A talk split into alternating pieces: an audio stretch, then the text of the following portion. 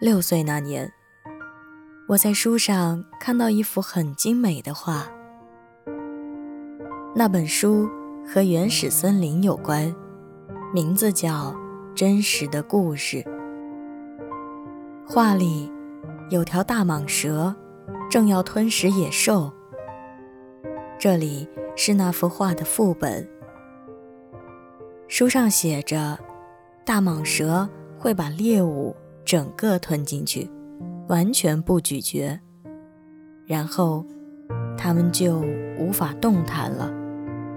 要花六个月的时间，边睡觉边消化。于是，我的思维飞到丛林里去探险，最后用彩色蜡笔画出了处女座。我的第一号作品，它是这样的。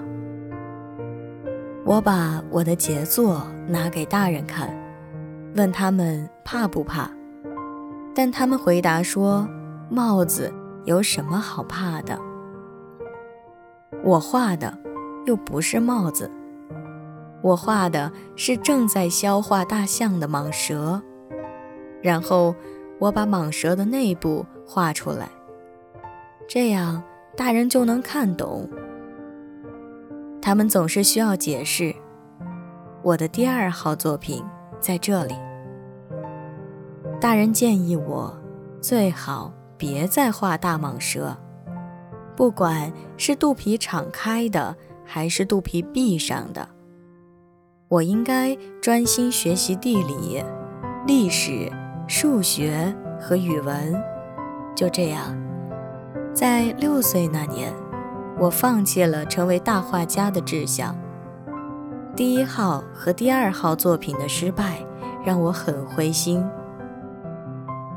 大人自己什么都不懂，总是要小孩来给他们解释，这让我觉得很累。所以，我只好选择别的职业。学会了开飞机，我飞遍整个世界。地理知识对我确实很有帮助，我看一眼就能分辨出中国和亚利桑那。如果在夜间迷航，这是很有用的。后来我在工作上和许多重要的人有过许多交往，大部分时间我生活在成年人之间。我非常仔细地观察过他们，这并没有改变我对他们的看法。每当遇到在我看来头脑还算清楚的人，我就会用随身携带的第一号作品来试探他。我想知道是否有人能真正的理解这幅画，但答案总是：这是帽子呀。如果对方这么回答，那我不会再提起大蟒蛇、原始森林和星星。